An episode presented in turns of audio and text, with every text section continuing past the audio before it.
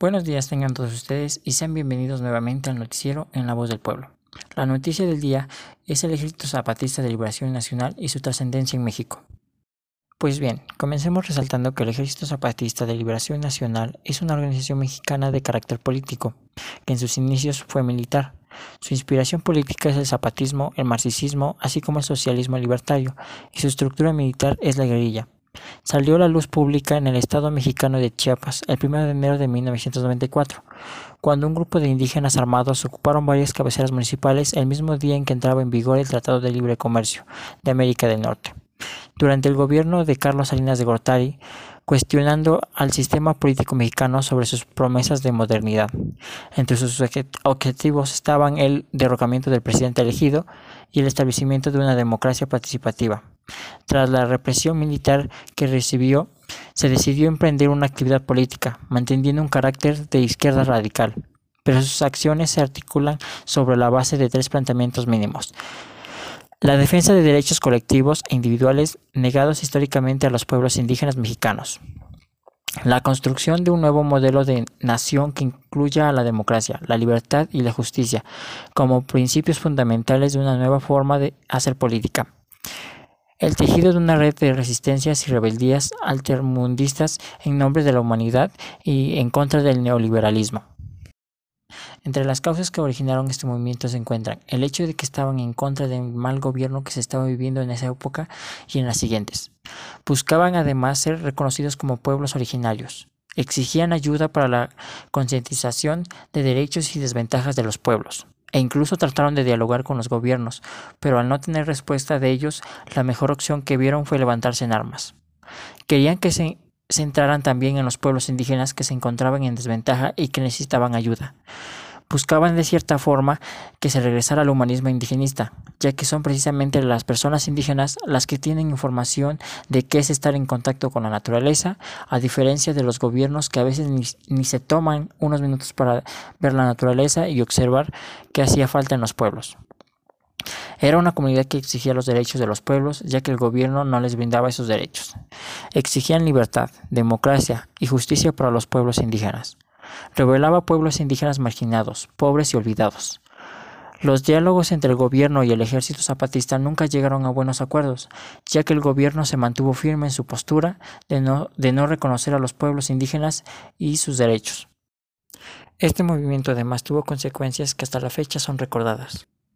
Entre ellas, se firmaron acuerdos para reconocer constitucionalmente los derechos y las culturas indígenas, pero que hasta la fecha no se han cumplido.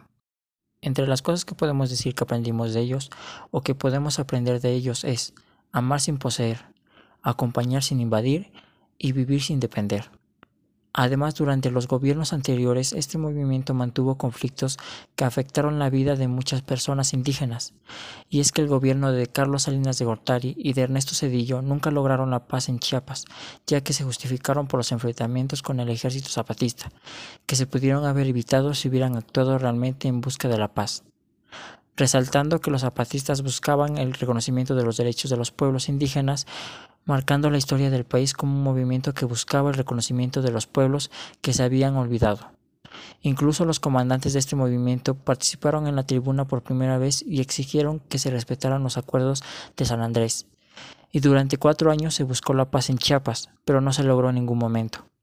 A 25 años, su lucha continúa, y a pesar de que este movimiento estaba en contra de participar en la política, en las elecciones de 2018 participaron impulsando la candidatura de Marichuy, que a pesar de no ganar, esta indígena náhuatl hizo la tarea del movimiento zapatista, recordando que los pueblos indígenas de México existen y exigiendo que el actual presidente Andrés Manuel López Obrador y su gobierno retome los acuerdos de San Andrés y reforme la constitución para que los pueblos indígenas mexicanos sean reconocidos como sujetos de derecho público.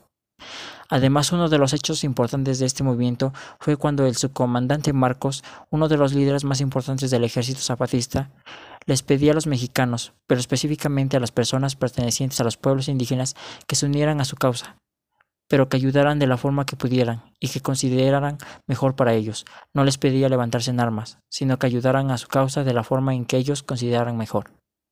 Para finalizar con esta noticia, hay que mencionar que este movimiento, a pesar de ser uno de los más importantes de la historia reciente y actual que se vive en México, no hay que hacer a un lado que los conflictos que se suscitaron se pudieron haber evitado si los gobiernos anteriores hubieran reaccionado como se debía. Su justificación infundada de que la culpa era del ejército zapatista no es la mejor respuesta que pudieron haber dado, ya que si desde un principio ellos hubieran reaccionado de la forma correcta, en la actualidad se viviría una situación diferente en nuestro país. Lo que luchaba y por lo que sigue luchando el ejército zapatista es un bien para los pueblos indígenas, que no se les reconoce por lo que son. En ellos prevalece la historia de nuestro país y merecen ser reconocidos por eso.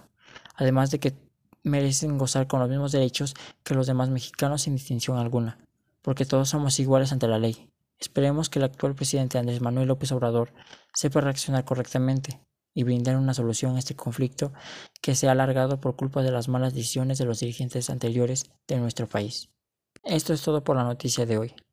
Esperamos que nos sintonicen nuevamente el día de mañana a la misma hora aquí en el noticiero en La Voz del Pueblo. Reportó para ustedes Adrián Rincón Alejo del quinto semestre B. Que tengan una excelente semana.